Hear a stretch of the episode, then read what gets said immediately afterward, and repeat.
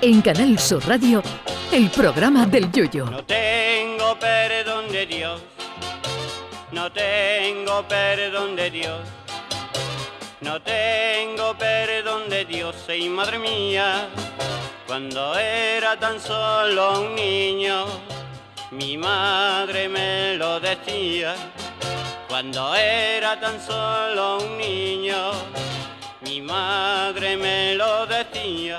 Lo de Shakira y Piqué está cogiendo ritmo de culebrón venezolano. Cuando creíamos que habíamos llegado al tope de las discusiones en canciones con las del dúo Pimpinela, las peleas musicales de los dos hermanos argentinos parecen una asamblea de cáritas diocesanas al lado de lo que está alargando Shakira del exfutbolista del Barcelona. Y todavía hay quien se atreve a calificar la letra de la canción como indirectas de Shakira Piqué. Pues si eso son indirectas que Dios coja confesado a Gerard Piqué el día que a la colombiana le dé por hablar claro. Son los peligros que tiene casarse con una cantante de primera fila que te puede poner verde cada vez que quiera en las canciones. Si Piqué se hubiera casado con una chavala, por ejemplo, que despachara dulce en una confitería, a lo máximo que podía haber llegado a la venganza es a darle, haberle dado dura a las napolitanas de chocolate cuando Piqué fuera a comprarlas. O si Shakira hubiera sido dependiente del supermercado, también se podía haber vengado echándole a Piqué 700 gramos de manzana y cobrándoselas como si fuera un kilo. Pero bueno, para eso no hace falta estar casado con Shakira, que ya hay algunos supermercados que nos lo hacen a todos nosotros y ni siquiera hemos estado casados con el dueño.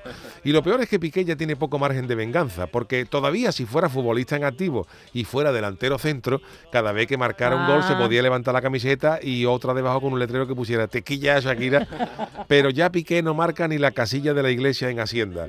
La letra de la nueva canción no tiene desperdicio. Dice Shakira que Piqué ha cambiado a un Ferrari por un Twingo, a un Rolex por un Casio y encima le echa la culpa al chaval del marronazo que tiene ella con Hacienda.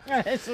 Quizás haya quien piense que esto de casarse con un artista de éxito mundial tenga muchísimo peligro por el tema de las venganzas en forma de canciones, pero les aseguro que hay cosas peores.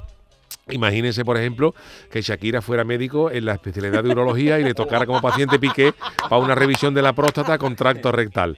Seguro que usted va prefiriendo ya las canciones, ¿a que sí? Pues yo también. Lo peor que le va a pasar a Piqué es la carga que le van a dar a la gente, porque si recordamos que al alcalde de Cádiz, por ejemplo, se la da a la gente mortal cuando Martínez Ares le sacó un cuplé, que eso es a nivel local, como muchos regionales, y un poquito mm, por encima de Despeñaperro, imagínate lo que tiene que ser que Shakira te dedique una canción que tiene ya más de 21 millones de visualizaciones en YouTube. Así que ahora, a partir de ahora, em, a los futbolistas me imagino que van a tener que pensarse muy bien con quién se casa y, con- y a qué se dedican. Más de un jugador, y podremos expandirlo también a otras profesiones, van a tener que cambiar el himno de no me pises que llevo chancla, eso que decía, y tú de quién eres, a una que diga, y tú qué es lo que eres, para cantárselo a la primera chica que conozcan si tienen algún ligoteo.